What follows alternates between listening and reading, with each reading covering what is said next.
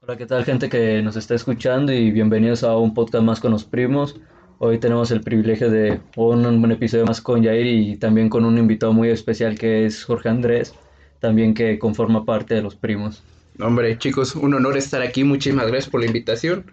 En efecto, yo soy Jorge Andrés Navarro, uno de los primos, el tercero mayor de los varones. Y es un auténtico honor estar aquí en este bellísimo estudio compartiendo con estas dos grandes personas que tengo el honor de decir que son mi familia. Fíjate que eres de, las, de los primos más educados que tenemos, ¿eh? La verdad. Ay, no, por favor. Saludando, el único. no, Saluda de mano y beso. a todos. Sí, la verdad que es un honor compartir este micrófono contigo. No sé si nos quieres contar un poco de lo que estás haciendo ahorita, qué estás estudiando. Bueno, actualmente estoy estudiando en una universidad que vamos a ver el nombre, de, eh, obviar su nombre de momento. Estoy estudiando la carrera en Derecho, al igual que los pasos de mi padre, el señor Jorge Armando Navarro Franco. Ya voy actualmente en mi sexto semestre. De momento también estoy cursando una modalidad en línea, la cual está succionando lo mejor de mi ser, como no tienen una idea. Pero realmente es una carrera que estoy disfrutando, me apasiona, lo disfruto mucho y he tenido el honor de estar pudiendo ya practicar y ejercer la carrera como es debido, asistiendo a los juzgados, realizando un par de demandas, cosas, cosa familiar. ¿Tu papá te, te inspiró en cierto punto o, o no? ¿O desde antes de que tu papá estudiara, tú ya tenías la idea? Tal vez incitar sería una palabra más acertada. Yo lo veía él ejercer, veía lo feliz que lo hacía, veía con la pasión y la dedicación que le ponía a este tipo de cosas y dije, vaya, tal vez merece la pena es- estudiar un poco más sobre esto. Yo estaba en, eh, cuando estaba cursando la prepa ya hace unos 3, 4 años, estaba en un punto en el que no sabía qué iba a hacer de mi vida. Aún hoy en día lo dudo. Cabe resaltar. Pero este, al ver a mi papá tan motivado y tan apasionado por aquella carrera, creí que era algo que merecía la pena averiguar. Eh, empecé a acompañarlo a ver a los clientes, asistir a varias citaciones en los juzgados, recoger papeles, redactar demandas. Y se acabó convirtiendo en algo parte de mi rutina y sobre todo era algo de mi rutina que disfrutaba muchísimo hacer porque no solo era algo que me retroalimentaba mucho a mí, sino también era poder pasar tiempo de calidad con mi padre y es algo que hoy día todavía puedo apreciar mucho. Sí, pues ya. Pues así van a ser colegas ya de trabajo. Sí, ya. Yo siempre lo voy a decir padre de todos modos. pero sí, va a ser, va a ser algo muy choqueante también para mí el pensar de que básicamente vamos a estar a la par en un nivel laboral, porque eh, cuando estamos hablando obviamente de abogados, digamos que no hay uno superior a otro, sino que siempre se trata desde un nivel de hermandad, de igualdad. Entonces va a ser algo también muy interesante de experimentar en su momento. Sí, sí, pues también que los dos tienen distinta forma de pensar, o sea, es Sí, evidente. sí, ciertamente. Me ha inspirado mucho él en mi manera de percibir el mundo, pero ciertamente en la manera de pensar. eh, vemos, eh, siempre nos gusta aplicarle un foco a la vida de, de diferentes perspectivas, ver el mundo de maneras muy complejas. Evidentemente, él ha vivido circunstancias que yo no y yo circunstancias que él no. Entonces eso también nos ayuda mucho a complementarnos al momento de poder hablar con él y al momento de realizar las demandas también, incluso en un ámbito laboral nos ayuda mucho a poder complementarnos mutuamente y es algo que realmente nos va a servir mucho para cuando nos caigan demandas pesadas.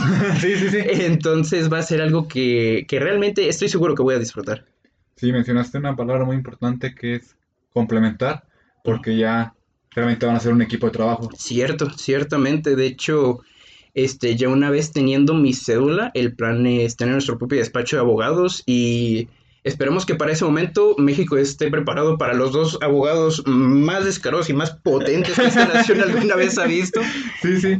Eh, ¿Y ya cuánto te falta? Te falta un año, ¿no? Eh, un año, un año. eh, en junio termino mi sexto semestre y solo tengo que cursar séptimo y octavo semestre, que serán mis semestres de prácticas profesionales y sobre mi tesis, que Dios me agarre confesado con esa tesis porque No, no, no tienes idea o qué. mm, son crueles. Eh, por ejemplo, eh, ustedes están en... eh, son, son menores que yo, entonces Sí, aún sí. no les... Creo que aún no les han dado seminario de tesis, ¿o sí? ¿Sí ya? Sí, yo estoy elaborando mi tesis. ya. Es, es fatal, es, es un golpe a la moral y a la autoestima y es, es poner tu alma en un trabajo y en una idea y dejarla expuesta a que la gente la evalúe y la juzgue. Entonces, es algo complicado, además de que te ponen muchas restricciones, se ponen en plan de, tiene que ser algo local, tiene que ser algo referente a este tipo de leyes, tiene que ser algo referente a tal cosa. Entonces, es muy demandante, pero definitivamente merece la pena. Después de todo es un título y es Sí, una sí, sí. oportunidad al campo laboral que no cualquiera puede tener. Sí. Y pues el tema que hoy traemos aquí a la mesa, eh, como ya lo mencionamos al inicio del podcast, eh, pues son ideas completamente distintas, la de tu papá y la tuya. Entonces el tema que traemos a la mesa es el cambio, el cambio generacional que estamos viviendo y que siempre va a ser el cambio generacional. O sea, siempre la sociedad va a estar cambiando. O sea, la, la sociedad nunca se va a quedar estancada o nunca se debe de quedar estancada, mejor Cierto. dicho. Sí, sí, sí. E- Es algo realmente peculiar de tocar porque como precisamente mencionas, jóvenes siempre va a haber, en cualquier generación, eventualmente nos va a tocar hacer el relevo y eventualmente nosotros pasaremos a ser los adultos mayores y tendremos que lidiar con jóvenes, como en su momento nuestros padres dejaron de ser jóvenes para tener que empezar a lidiar con nosotros. Sí, sea, es, un, es un ciclo, pues, que nunca... que nunca vamos a romper. Y eh, porque el día que se rompa va a ser un día muy extraño. Sí, Eh, por ejemplo, algo que mencionabas precisamente, eh, en maneras de pensar, mi papá y yo somos muy diferentes, pero algo que yo siempre he apreciado de él es de que él nunca se le ha olvidado que él también fue joven. Él también recuerda los problemas que tuvo con los profesores o lo pesado de pronto que puede ser un adulto joven enfrentándose al mundo exterior. Entonces, eso es algo que siempre he admirado de él, siempre me ha estado guiando en ese aspecto, diciéndome, no te preocupes, George, sigue adelante, mantente concentrado. Pero también es algo que no podemos negar que no es una visión que quizás todos los adultos puedan compartir. Realmente hemos visto, eh, por ejemplo, nosotros somos de lo que llaman, llamarían generación millennial. eh, nosotros, bueno, yo particularmente nací en el año 2000. Entonces siempre está este constante rechazo de que es que lo que ustedes consumen, lo que ustedes consumiendo, refiriéndonos evidentemente a contenido multimedia, a cultura, a música. Entonces siempre es algo que es muy criticado, pero es algo que creo que los adultos también olvidan que es algo por lo que ellos pasaron. Mencionábamos más temprano cuando estábamos fuera del aire que en su momento también la música que ahora es de antes fue música polémica en su momento. Eh, no sé, tú mencionabas algo precisamente sobre las canciones de Luis Miguel y letras ciertamente algo La de incita- incitativas. Entonces, es algo que creo que siempre se olvida al momento de crecer, pero es algo que realmente no sé cómo sucede y como bien mencionas, es un ciclo que tristemente no podemos romper. Sí, pues ahorita, digamos, cuando estamos en el, en el auge, por así decirlo, o sea, ahorita a nosotros nos toca, eh, digamos, todavía no, no, no somos mayores para, para que nos para criticar más bien a las generaciones que vienen, que, vienen eh, por, por atrás y por delante de nosotros. Que, que vienen por delante, más bien, sí, van, van delan- van- a estar por delante de nosotros. Sí, ¿ah? por ejemplo, aquí como dato, eh, por ejemplo, entraríamos en la generación, generación Z. Ujú. Pero esta, esta estadística me marca que del 94 al 2010 eh, es generación Z. Pero también otras estadísticas que marcan que del 2000 hacia atrás es genera- generación millennial y del 2000 hacia adelante generación Z. Entonces, pues como sea, Octavio y yo entramos en generación Z. Ajá, sí. Tú estás, tú estás en el dilema de si eres Sí. millennial o Es, generación es- Z. es precisamente gracioso porque es como que estoy en medio, no, Ajá, me, no me puedo ir con ninguno porque me dicen, no, es que eres millennial, no, es que tú eres generación Z, y yo así de, me dejan ser lo que yo quiera ser, Crea tu propia generación. ya ahorita que está de moda. generación Jorge. Y sí, o sea, la polémica, o sea, también yo lo he visto en el deporte últimamente. Me he metido mucho a la NFL y la polémica que yo veo es ahorita con lo de Tom Brady y, y ¿cómo se llama? Joe Montana. O sea, el- Sí. por ejemplo, la generación de mi papá o a lo mejor ya la que sería la de mi abuelo, a lo mejor si nos vamos más atrás, pues consideran a Joe Montana el súper mejor quarterback porque antes era como se jugaba de verdad. Era todo un Ajá, una antes los golpes sí, sí eran fuertes, no había tantas reglas y se desmeritaba pues lo que hoy ha hecho Tom Brady. Y ahí es cuando ves el choque, cómo empieza a ver la gente joven que le está tocando ver a, a este coreback Tom Brady y con la gente de antaño que le tocó ver a Joe Montana. Joe Montana. Y estoy en un grupo de NFL en Facebook y se tiran con todo, desmeritándose ambos y digo, ay, pues solo disfruta el... Sí, sí, es que es, es como bien menciona, es una palabra muy clave y es desmeritar. Y es algo, es un problema precisamente de los dos bandos, tanto de, digamos, los mayores como los jóvenes. Uno desmerita mucho lo que se vivió, así como también se desmerita lo que se vive actualmente. O sea, es innegable el gran impacto en, eh, en la cultura del deporte que ha tenido Tom Brady en los últimos años. Y decir sencillamente que eso no es bueno porque no es como era antes, no me pueden ver, pero estoy haciendo comillas, realmente creo que es hasta una falta de respeto para el trabajo de la vida de un hombre. Sí, eh, pero es que también debemos de considerar que todo va a ir cambiando. Por ejemplo, otro ejemplo de las personas mayores que vieron a, a Pelé jugar Ujú. y ahorita tú llegas con la comparación de que no, o sea, Messi Cristiano es mejor, se hace como que una falta de respeto para A ellos. Lo que sí creo que antes requería más esfuerzo sobresalir. Eso sí creo. Cierto, sí, sí, sí. Por ejemplo, hoy ya es, no digo que más fácil, pero sí tienes más posibilidades. Sí, Tienes ma- más, puertas a donde ir a tocar. Cierto, es que por ejemplo algo que ha cambiado mucho precisamente referente a las generaciones actuales y las de antes es que hay muchos más medios de difusión, poder sobresalir y poder darse a conocer al mundo es algo mucho más sencillo, tenemos toda la ventaja de las redes sociales y, y es precisamente algo muy distinto, también recordemos que el medio del deporte antes era mucho más complicado, era más Sí, hostil, no solo en un ámbito competitivo, sino en un ámbito financiero.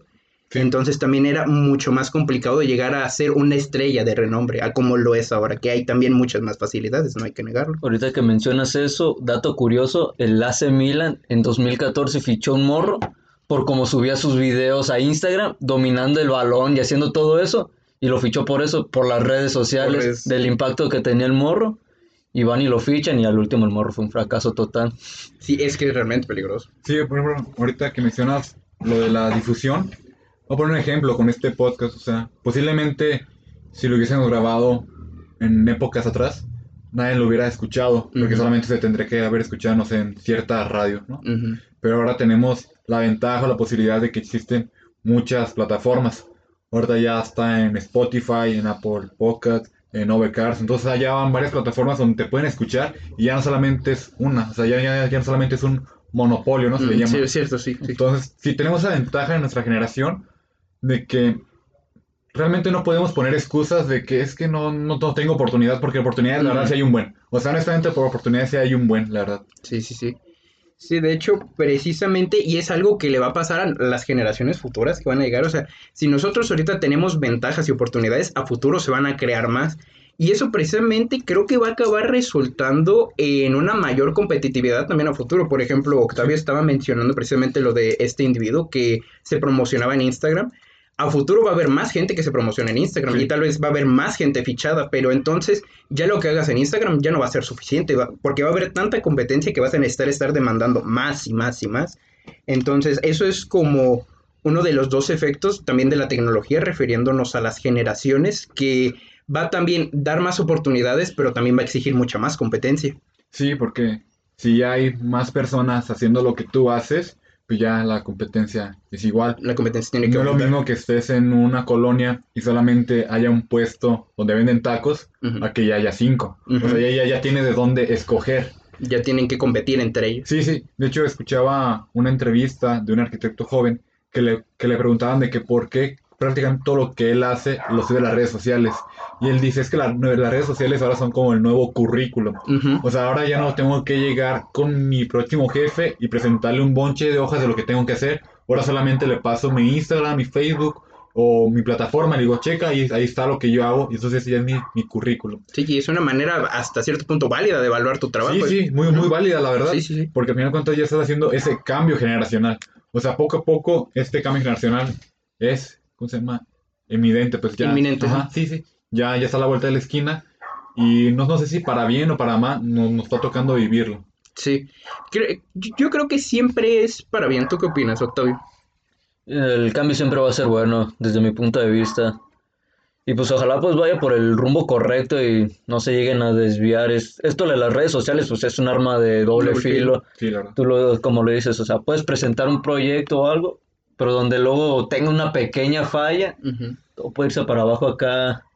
Algún error- algo malo que subas, vas para abajo, vato, y Sí, complicado. o sea, un mal comentario que también subas. Es cierto. Porque también es, es claro que a esta generación también le llaman la generación de cristal. Sí. No aguantamos vara. La generación que de todo se ofende o nos ofendemos, incluyéndome. Entonces también debemos de tener... La verdad que eso me causa mucho conflicto, el que a veces el censurar a la gente. Sí. Porque también está muy de moda censurar a la gente de que si, si tú no opinas lo que yo opino, te censuro y ya no te quiero escuchar. se me hace un poco tóxico. Bueno, un poco, muy tóxico. La eso, verdad, ¿verdad? es, es nocivo tanto para el contenido multimedia como para la sociedad en general. No podemos pasarnos toda la vida diciendo yo solo voy a escuchar lo que quiera escuchar y si eso implica callar a los demás, que así sea. No se, no se puede vivir No. así. Tengo fe en que eventualmente tanto mi generación como las gener- generaciones a futuro se darán cuenta de ello, se darán cuenta de que sencillamente no puedes borrar de la existencia todo lo que no te gusta. Tristemente esto no es Infinity War, no puedes borrar a la mitad de la población que tú creas conveniente.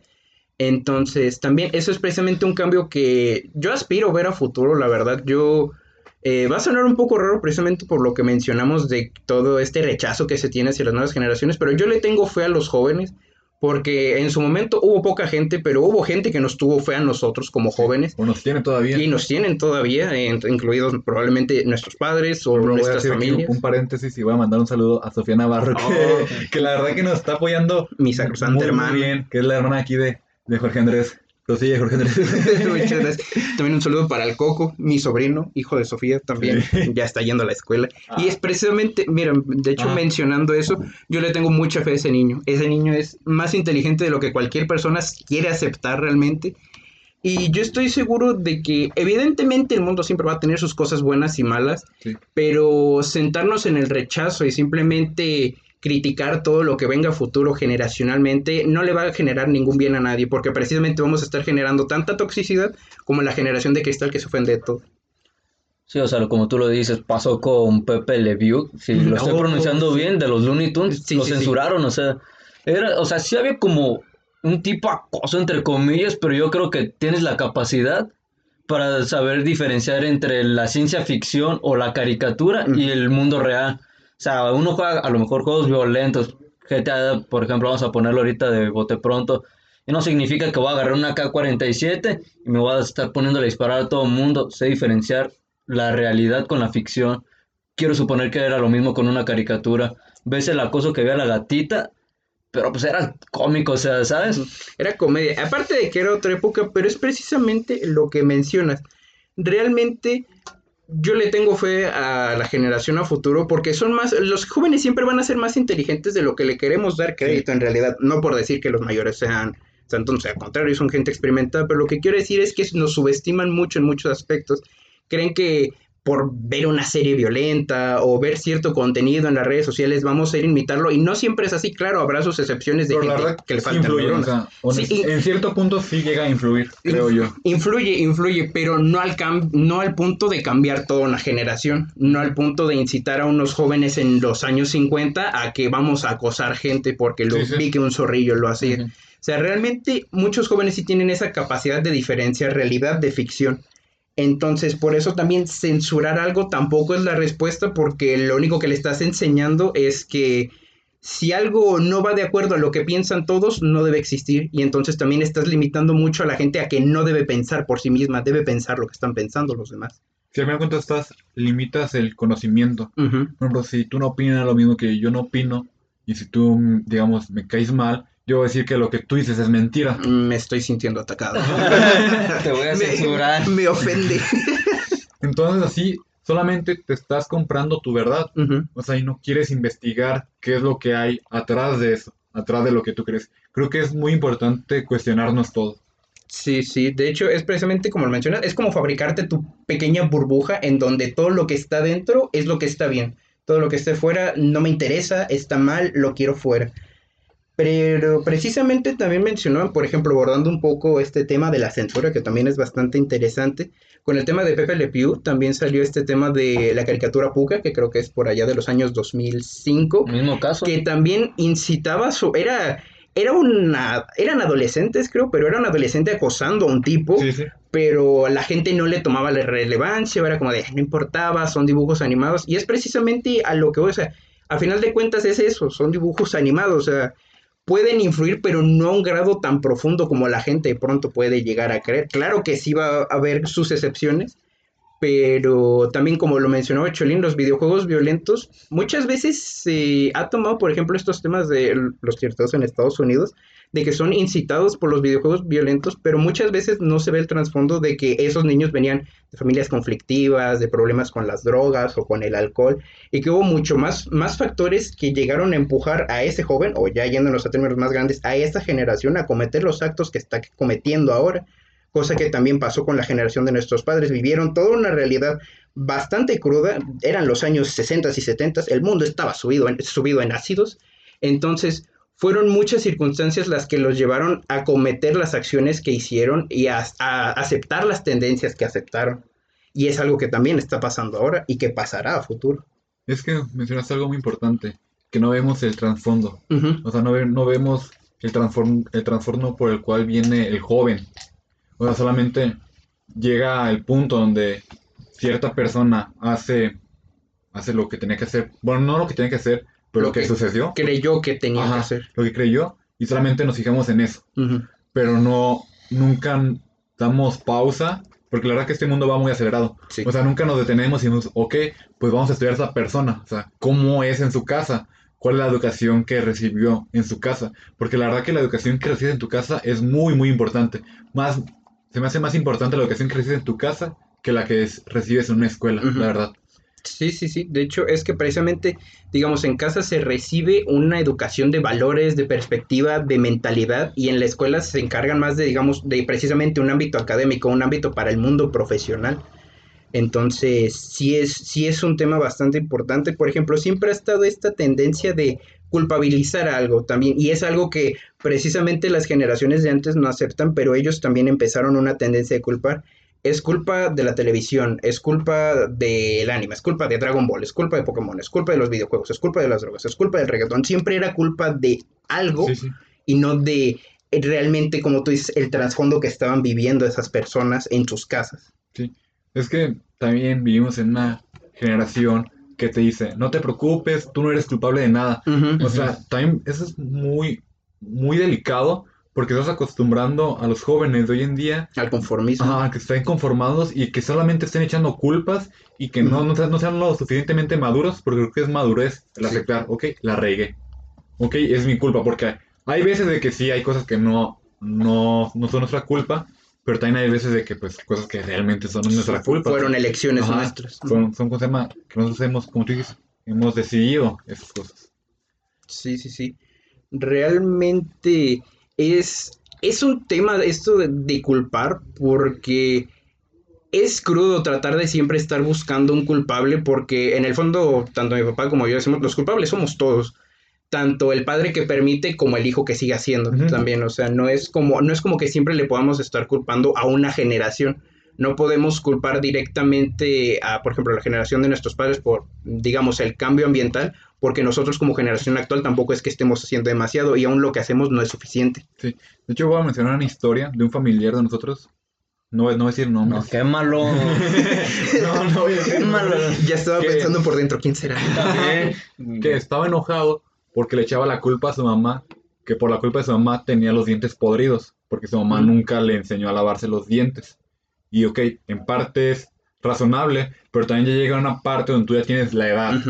O sea, ponle que de los de lo, del cero año a los tres años, pues tu mamá te, te tenga que lavar los dientes. Pero si ya después que tu mamá nunca te lavó los dientes, pues tú vas e investigas cómo se tienen que lavar los dientes. O sea, también es, o sea, sí es culpa de la mamá por no enseñarle a lavar los dientes, pero también es culpa de esa, de esa persona porque nunca... Nunca tomó iniciativa. Ajá, nunca tuvo la iniciativa, nunca investigó de cómo se tienen que lavar los dientes. Nunca vio las consecuencias que iba a tener no lavarse los dientes. Sí, sí.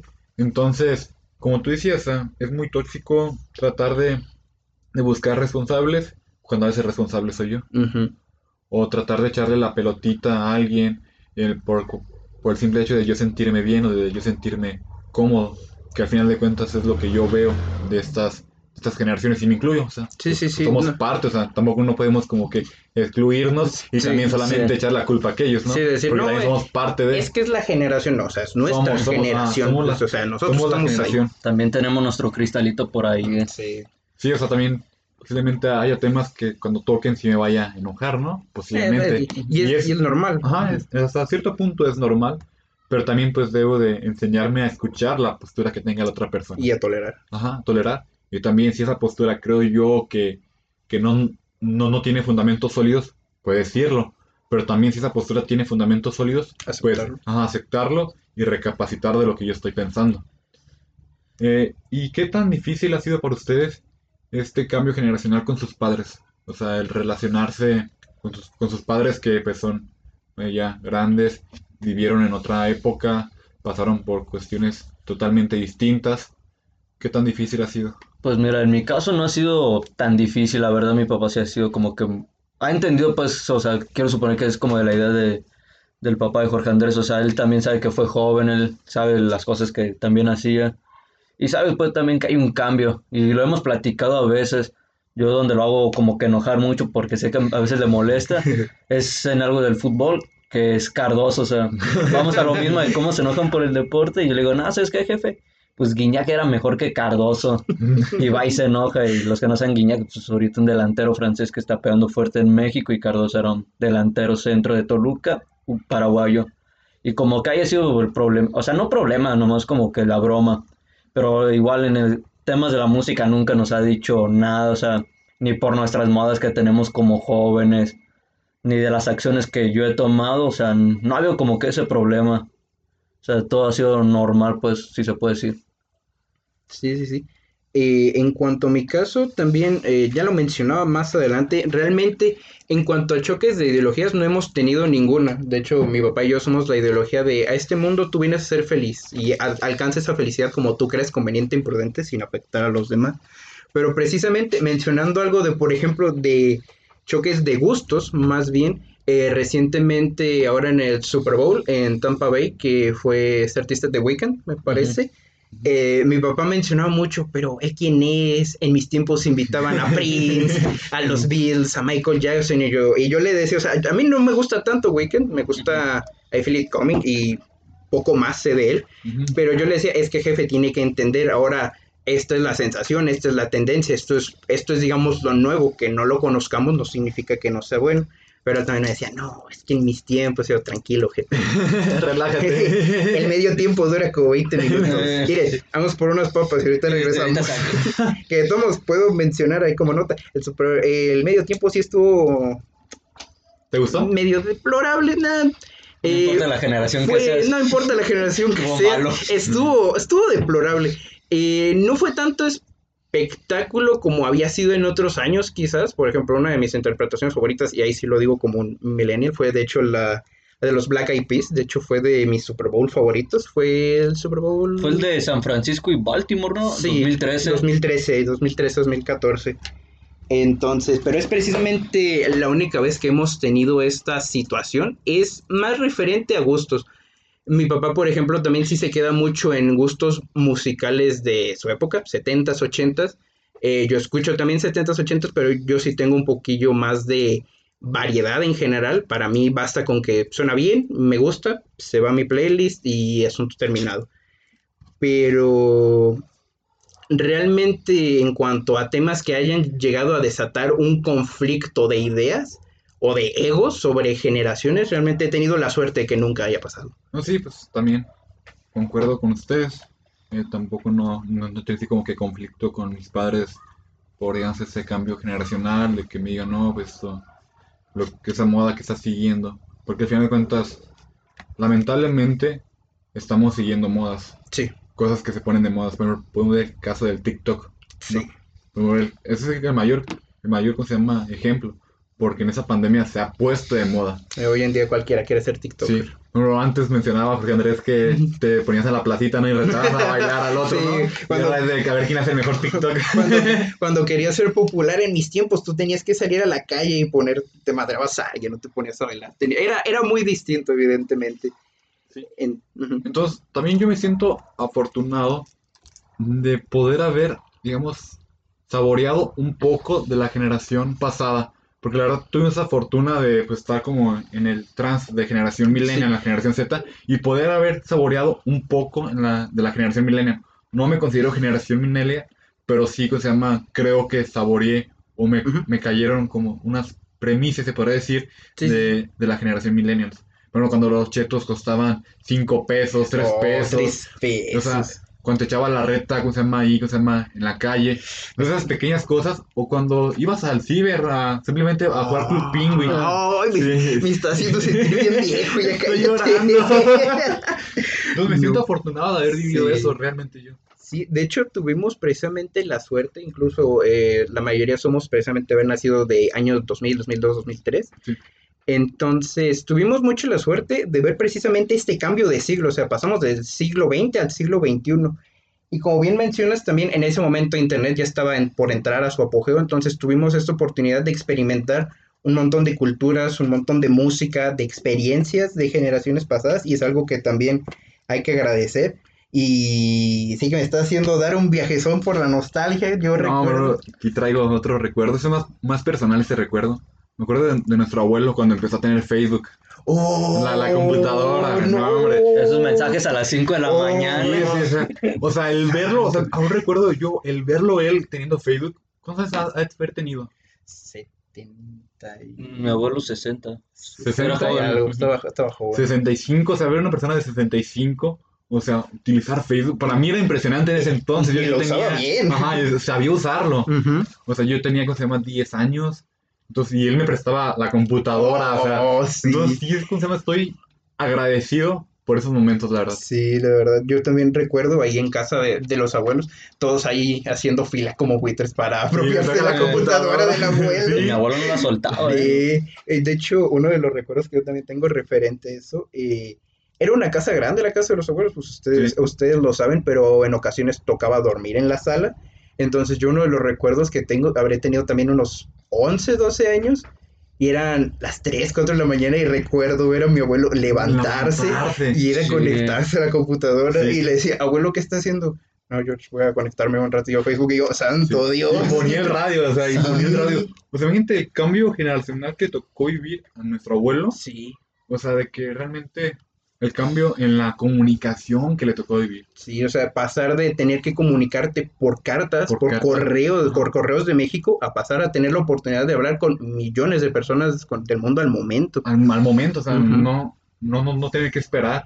O sea, la verdad que, que sí, espero en Dios yo poder llegar a ese cambio. O Sí, sea, el vivir muchos años. La verdad es que sí es un, digamos, un sueño, un anhelo que yo tengo, el poder vivir muchos años. sí, es, es, creo que es una experiencia, es precisamente agridulce, pero muy reconfortante, ¿sabes? Llegar a viejo y pensar en cómo ha cambiado el mundo, recordando los días de gloria de cómo eran las cosas antes y también aceptar con agradecimiento las cosas que nosotros vamos a vivir ya cuando estemos grandes y las cosas que ni siquiera vamos a poder ver, las cosas que van a pasar en el mundo de tecnología y cultura y que ni, y que ni siquiera nosotros ya vamos a estar aquí, que le va a tocar a nuestros hijos y a nuestros nietos vivir. Sí, pues otra vez, recordando otro, otro recuerdo de nuestro abuelo. Ah, Ahorita estoy haciendo memoria. Ujú. Posiblemente este episodio vaya a salir dos días antes que nuestro abuelo cumple años de fallecido. Sí, es de... Sí, Sí, es que Sí, es- no, es- No, primero mi abuelo cumple su año luctuoso, como se le pronuncia, y luego sigue nuestro es- el pote que vamos a subir. No, ah, no, sí no. va a ser, sí. No, no, no, sí. Porque, o sea, mañana subimos el de Diego. Bueno, Sí, sí, sí. cuando estén escuchando esto van a Es- decir, ¿qué es- onda? spoiler. Ajá.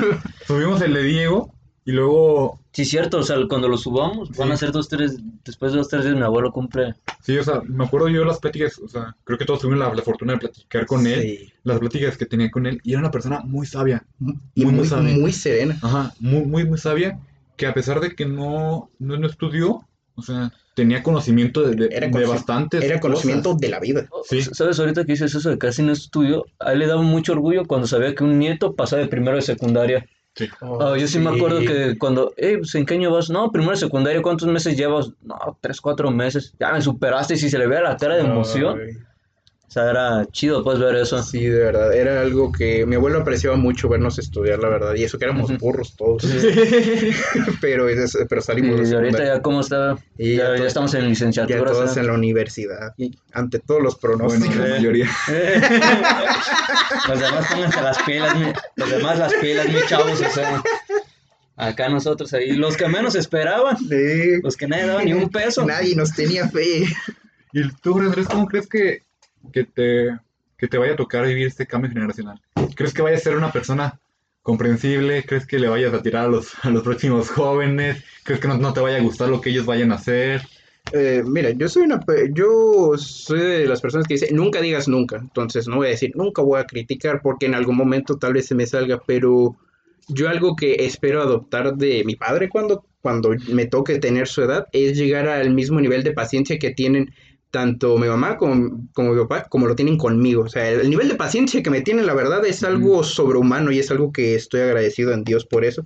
Y espero poderlo tener, la verdad, también con las futuras generaciones que me digan, no, mira, abuelo Jorge, esto es, esto es lo nuevo que salió en las redes sociales. Y yo decir, mamalón, bien hecho, sigue así, sé feliz. Acaba la secundaria, por favor. ¿Sabes? A Yo siento que a lo mejor no voy a ser tan tolerante. O sea, si yo tengo un hijo como yo, al chile no, güey. No, pues también te vas a los peores casos. Sí, o sea, sí me he puesto a pensar, ah, ¿sabes qué? Un hijo mío, pues, o sea, no, no lo pienso ahorita, pero, o sea, siento que no sería tan tolerante a lo mejor en estos temas. Yo siento que sí me cerraría a lo mejor muy feo, malamente, pero yo siento que sí. Nah. No, no me hallo como que abriéndome a otros temas. Soy muy cerrado. Yo siento que sí voy a comprender el cambio de generaciones, pero también hasta cierto punto. Sí, sí, sí. O sea, la verdad, yo no creo darles a mis hijos como libertad, sí, pero que tengan un libertinaje, se le llama. Sí. Sí, es que de hecho es la diferencia. Libertad es que tengas la opción de elegir, libertinaje es que hagas lo que quieras. Ujú. Entonces, ¿cómo se llama? Sí les, sí les va a dar hasta cierto punto una libertad, pero ya también que ves si tiene un libertinaje, creo que sí es bueno Sí, ponerle un Ponerles freno. un alto, sí. Sí, o sea, obviamente sí voy a comprender de que es un tiempo totalmente distinto, pero también soy de las, de las personas que cree que hay cosas que nunca cambian, Sí. los valores. Sí, hay, hay que los valores, o sea, a pesar de que vengan generaciones, vengan y vayan generaciones, los valores siempre van a ser los mismos y van a ser igual de, de importantes que fue para la generación de nuestro abuelo los valores, para la generación de nosotros y para la generación de nuestros futuros hijos. Sí, sí, sí. De hecho, también algo que no hay que olvidar, los jóvenes son jóvenes, son imprudentes, también eh, son inexpertos, creen que el mundo se lo pueden comer a manos llenas y entonces también eso es algo muy prudente, como tú bien lo dices, inculcar valores, respeto, amabilidad, comprensión, tolerancia, todo, todo lo que es estándar, ¿sabes? Algo que efectivamente de ninguna generación debería cambiar porque son cosas muy simples pero que ayudan a la coexistencia humana. Ahorita que lo dices, es cierto. Hay, o sea, no- yo no considero que me pueda comer el mundo, así Ajá. como tú lo dices, pero soy un chingo de personas ahorita, más de nuestra generación. Sí.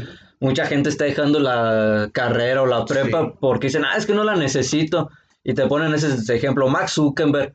Y tú sí te quedas, pues sí, güey, pero ese güey dejó. Harvard, o sea, Sí. y tú estás dejando el bachilleres, o sea, ¿sabes el nivel? Estás consciente que te estás refiriendo a una persona de primer mundo, ¿verdad? Pero también lo que se pone mucho de moda de quieres ganar dinero con tres sencillas aplicaciones. o sea, sí, o sea, también el caso que mencionó Octavio, o sea, muchas personas que quieren ser sus propios jefes. Ujú. Hay una frase que me gusta mucho, que quieren ser todos, ¿cómo se llama? ¿Cómo se llama? Los que siguen después de los soldados. Eh, ¿Comandantes? Comandantes. Que todos quieren ser comandantes, pero nadie quiere ser soldado. Mm. Entonces, creo yo, yo soy también de la idea de pues, que tienes que empezar desde cero. O sea, tienes que ser paciente en el proceso. O sea, realmente, ajá, yo sí he llegado al- a esos puntos de decir, ah, no manches, yo puedo hacer todo, pero sigo, tranquilo, o sea, te vas a dar topes en la vida donde vas a decir, no puedo, o sea, realmente, o sea, también es bueno reconocer Sí. de solamente en ese tiempo puedo hacer estas cosas, o sea, sí es bueno tener sueños, no estoy diciendo que no, no tengan sueños, pero también ser realistas, Ser coherentes. ajá, ser coherentes, o sea, de que, no sé, tu sueño sea X cosa, pues poco a poco, o sea, ir escalando por eso. Luchar por Ajá, eso. No vayas, así que la frase que dice que de ladrillo en ladrillo se construye el castillo, ¿no? Entonces, realmente ir de poco a poco, eh, disfrutar el proceso, tampoco no creerte superior a los demás, que Cierto. también creo que, que es un error que estamos cometiendo nosotros como jóvenes, el creernos superior a las demás personas. Tenemos el ego muy alto. La verdad que sí, y, pero también es muy fácil que rompan ese ego. Ujú, Por cualquier comentario, como somos generación de cristal, rompen nu- nu- nuestro ego. ujú. Entonces son problemas que yo veo de, de, nu- de nuestra generación. Creo que el principal es la falta de humildad que, que, Sí. que tiene nuestra generación. Sí, pero de hecho ahí yo, yo lo que opino es que el ego y esa vulnerabilidad o poca tolerancia a las críticas es algo innato en cualquier joven de cualquier generación. Eh, no sé si ya lo había mencionado más, más temprano, esta misma tarde, pero algo que mencionábamos, por ejemplo, referente a la música, toda esta onda de que Pink Floyd en algún momento, eh, las generaciones de antes creyeron, era lo mejor, la mejor música que había, súper profunda, súper inspiradora, súper triste, súper llena de mensaje. Y realmente mucha gente decía que no, o sea, se demeritaba mucho y le pegabas mero a los, al ego de los jóvenes en esa generación y le pegas al ego de los adultos ahorita en esa generación diciéndole, es que Pink Floyd eran canciones de 24 minutos de música de ambiente y eso les pega. Entonces, el ego es algo innato en la humanidad, pero definitivamente es mucho mayor cuando uno es joven, porque uno va creciendo, ya sientes que no te pueden hacer nada, que eres un adulto, que ya, ya lo puedes hacer todo. Entonces, eh, como generación actual sí tenemos el ego muy grande y muy frágil. Pero también creo que eso es algo que pasaba en generaciones pasadas y que también se va a estar repitiendo en generaciones futuras. Sí, y ahora también yo veo que ese, esas falsas ideas que tenemos se, se deben a, a las redes sociales en parte, porque las redes sociales muchas veces no, no entendemos que solamente están, lamentablemente están diseñadas para mostrar tu mejor cara. Por ejemplo, subes una foto, ¿no? Cuando empiezas una relación, pero no vas a subir una foto cuando la terminas. Entonces, realmente las redes sociales, lamentablemente, son apariencias.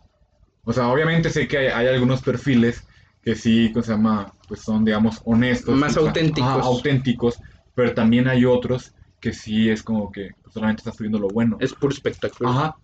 Y eso a mí me causaba mucho conflicto porque yo empecé a seguir a, a varias personas que solamente seguían los buenos. Entonces yo llegué a un punto donde me sentía mal porque yo me, me, sentía incompetente sí. a lo que ellos estaban haciendo.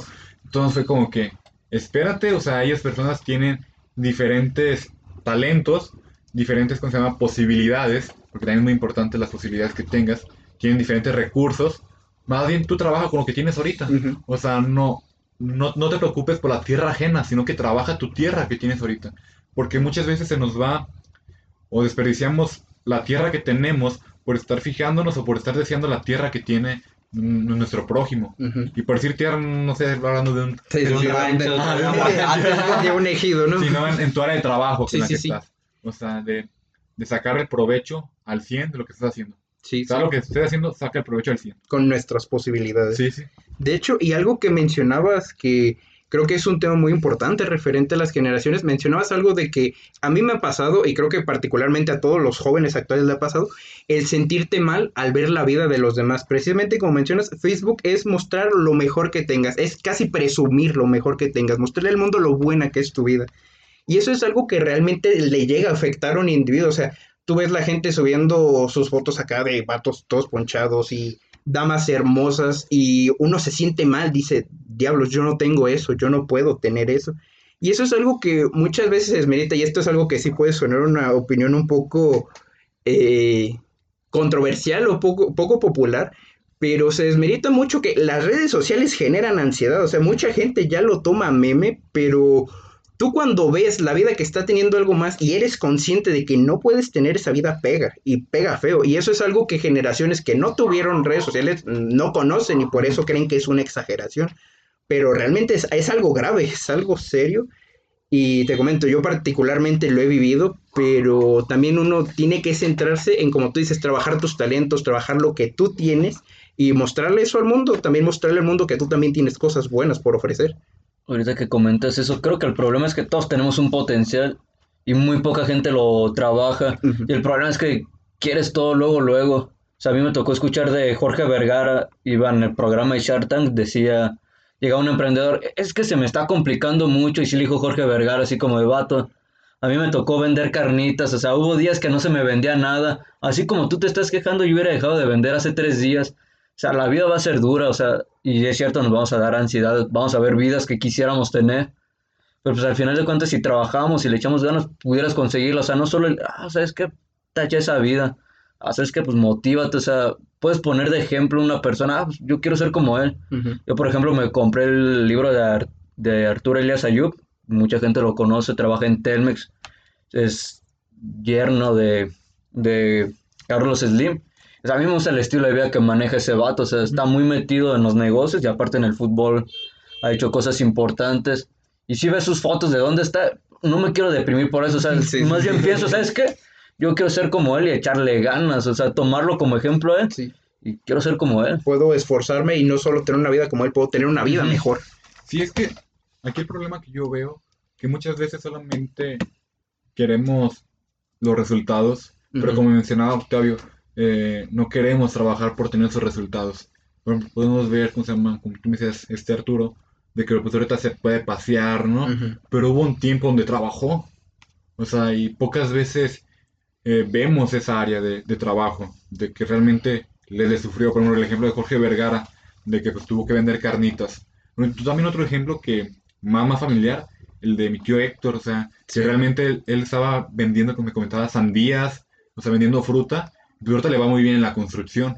Sí, sí, sí. O sea, por ejemplo, ahorita yo pudiera decir, no, pues que yo quiero la vida que tiene mi tío Héctor, pero también tengo que ver cómo, cómo le tuvo que padecer, o sea, que realmente había días pues, que decía, no, pues no, no, no sé qué voy a comer. Entonces, realmente esta, esta sociedad solamente deseamos, ¿cómo se llama?, el resultado, pero no deseamos el proceso. Y muy pocas veces estamos disfrutando ese proceso. Es que es eso, o sea, nunca te pones a ver qué fue lo que le tocó sufrir a la persona, nomás lo ves acá como en, en un altar, pero no sabes lo que tuvo que Sí, pasar, todo lo que tuvo que sacrificar. De hecho, es precisamente una faceta que casi nunca te muestran en realidad. O sea, todo lo que esa gente exitosa tuvo que sufrir. O sea, es gente que también en algún momento vino desde abajo, que tuvo que sufrir, que tuvo que llorar y que muchas veces pensaron en rendirse y dejar todo y llegar al conformismo. Pero es precisamente una lucha por alcanzar lo que tú quieres, por ponerte en, co- en una convicción real de tener el estilo de vida que quieres y tener las cosas que quieres, trabajando por ello. A Cristiano Ronaldo le tocaba ir a un McDonald's a pedir comida, o sea, de que no tenía. Y ahorita lo ves acá chido y todos quieren llegar luego, luego y no sabes lo que le tocó sufrir. O sea, no sabes el camino. Sí, o sea, por ejemplo, también hay muchos futbolistas brasileños. Había muchas fotos famosas, no, no recuerdo bien de los nombres, de que futbolistas estaban trabajando por pintar las calles de un mundial. Y luego, años después, les, les tocó pues, llama, jugar un mundial. Entonces, también la vida pues da muchos cambios. sí, sí, sí. Y también soy consciente de que hay casos especiales que afortuna- afortunadamente les tocó nacer en familias, digamos, Más acomodado. ajá, acomodadas, con mucho más posibilidades económicas. Entonces, quieras o no, eso sí, sí te facilita las cosas. Sí, sí. Pero también tiene su, su esfuerzo. Porque si no te esfuerzas, al final de cuentas solamente vas a terminar malgastando lo que tus papás o tus abuelos hicieron ya. De hecho, precisamente un poco como una historia que probablemente todos conocemos, la historia de la familia Navarro, La nada. sobre la increíble fortuna que habían logrado manejar Voy con las con huertas de Zarzamora y que precisamente, o sea, a la generación después de, era mi abuelo Ladislao, era el buen Ladislao Sí. Navarro, este, luego sus hijos sencillamente pues despilfarraron el dinero, o sea, tenían todas las oportunidades del mundo para seguir ampliando ese estilo de vida y esas posibilidades, pero se perdió. Tristemente te digo con quién va a pasar eso, Peribán. O sea, no, y es mala onda, o sea, yo estuve en la prepa y conoces a gente que sus papás tienen huertas, pues la raza llegaba bien crecida, más que nada los hombres, las morras eran así como que Más, humildes, más entradas. o sea, ellas iban a lo suyo a estudiar, pero los vatos iban acá bien fanfarrones, y yo siento que lo feo es que les va a pasar esa historia, va a llegar alguien que se los va a chamaquear, por, Y van a y perder es que todo. les digo, ah, está bien, no te gusta la, no te gusta, perdón, la prepa, pero estudia algo relacionado a eso y vas a poder potenciar ese negocio que ya te está dejando tu papá. O toma un curso Ajá. o empieza a trabajar algo. Sí, o sea, importante involucrarse, pues, en, Sí. lo que estás haciendo, en lo que están haciendo tu familia. Tu familia tiene un negocio personal, involucrarse en eso. Comprometerte. Porque al final de cuentas, a ti te va a tocar ¿cómo se llama? lle- llevar el rumbo de, de ese negocio. Sí. Y si al final de cuentas, si tú no sabes cómo es que tus papás manejan ese negocio, Se va a pues va a terminar como lo que pasó en nuestra familia, o sea, Sí. malgastando el dinero, En serio, viviendo, triste. viviendo bien unos años, pero pues ves cómo se llama ahora las generaciones, pues que ha tocado padecerle a nuestra Sí. familia. O sea, realmente, ¿cómo se llama? A, pues, a, a nues- nuestros tíos, a tu papá, tu papá, a, nuestros pap- a mi papá, él le tocó pues padecer. Sí, o sea, o sea Sí. volteas a ver para atrás y ves todo lo que se perdió. Y es, es impactante realmente. Ahorita que lo hice de Jair, eso lo que le padecieron, creo que es una de las motivaciones que al menos yo la tengo, o sea, Sí. el ver cómo les padecieron para el estudiar, que antes también era el complicado, o Era sea, muy complicado. De es hecho, ahorita volviendo pues, a retomar lo de las generaciones, para ellos era muy complicado sí. y ver el esfuerzo, por ejemplo, tu papá y mi papá estudiaron des- ya grandes, o sea, la Sí, carrera, sí, o sea, la carrera. y mi papá todavía le tocó estar trabajando en la poderosísima biblioteca del, Ajá, del y estar estudiando al mismo tiempo y ya tenernos como hijos. Sí, Sí, es que también a veces toma, o bueno, antes, incluso también ahora, ahora, pero antes era muy común de que los hijos tomaran como ese rol de padres o de cabeza de familia. Bueno, el caso con se llama de, de tu papá Octavio, de que le, le tocó por un, por un tiempo, que son Sí. bastantes años, de que fue como se llama sí. cabeza de familia. O sea, de que él no, no podía estudiar en ese tiempo porque era cabeza de familia, ¿no? O sea, tú Sí, sí, como, sí. como hijo de él, pues los puedes explicar de mejor manera, pero en una plática que tuve con él sí me decía, o sea, de que él sí quería estudiar, pero pues primero estaban las necesidades de la familia. sí, sí, Y sí. que después creo que fueron como 10 años, ¿no? Trabajando. Sí, en los camiones ahí en los urbanos, o sea, estuvo complicado y creo que ese es el momento en donde tú empiezas a valorar Lo que más, o, o sea, ves el sacrificio, te, o no más bien no lo viste, o sea, te contaron del sacrificio y lo y cuando lo entiendes. estás regando y dices, ah, sabes qué, güey, pues nada mames por este lado no es, vamos a retomar el camino y dar bien, o sea, hacer que ese esfuerzo que ellos hicieron valga la pena conmigo. Sí, de hecho, precisamente mencionando eso, también hablando un poco de las experiencias de mi padre referente a la escuela, mi padre me platicaba mucho que él cuando iba en primero de primaria, de hecho uno de los siempre los conflictos que tuvo con la educación en general, es que a él de hecho ni siquiera le tocó pupitre cuando él iba a estudiar en la primaria, o sea, mi papá lo hacían sentarse en el piso y mi papá creció también muy dolido en ese sentido con la educación porque sentía que no se merecía tener una buena educación.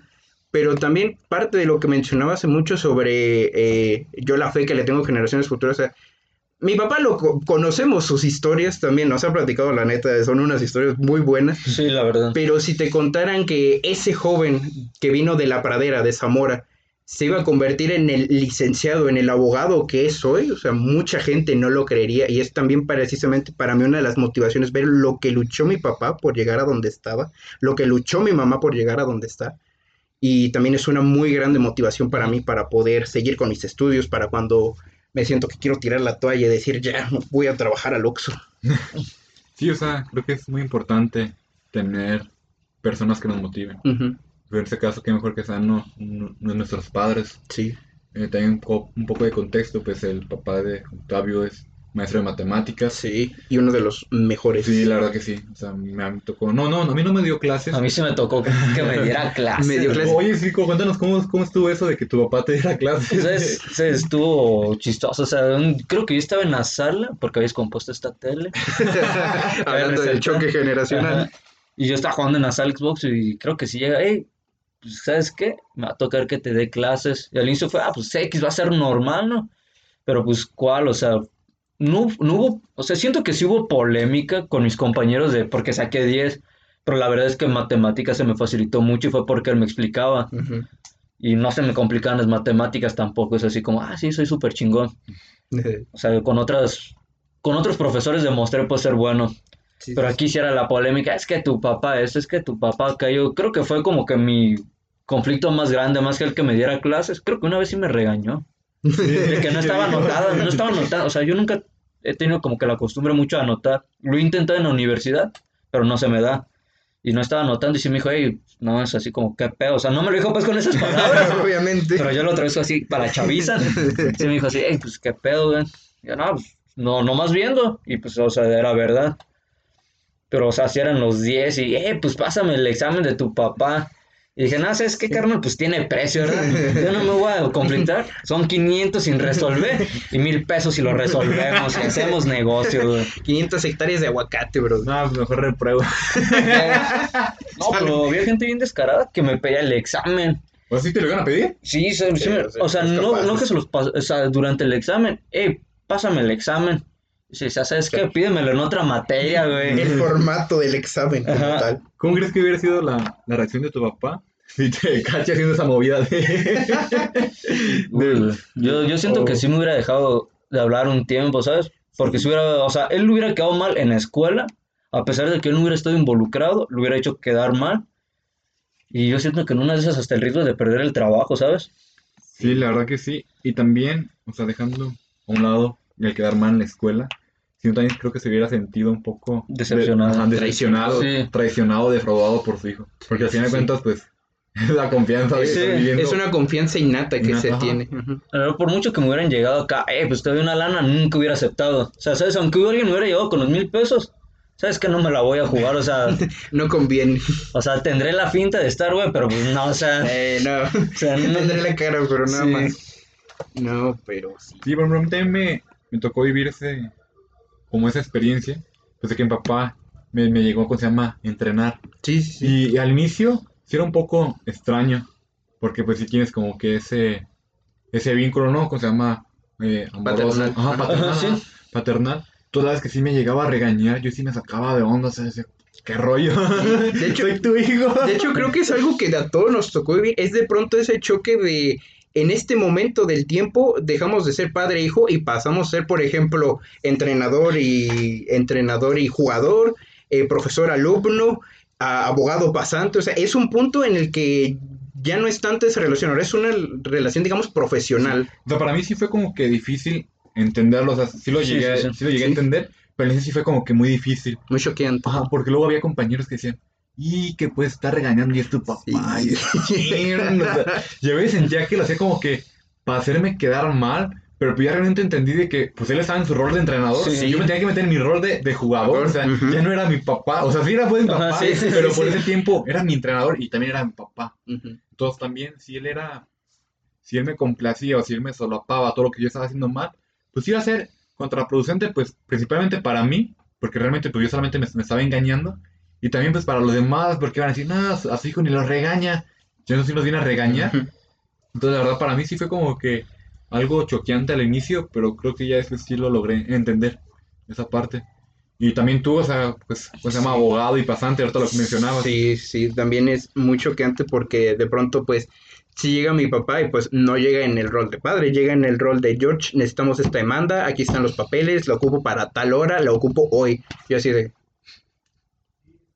Ok. Ok, papá. Está bien, jefe.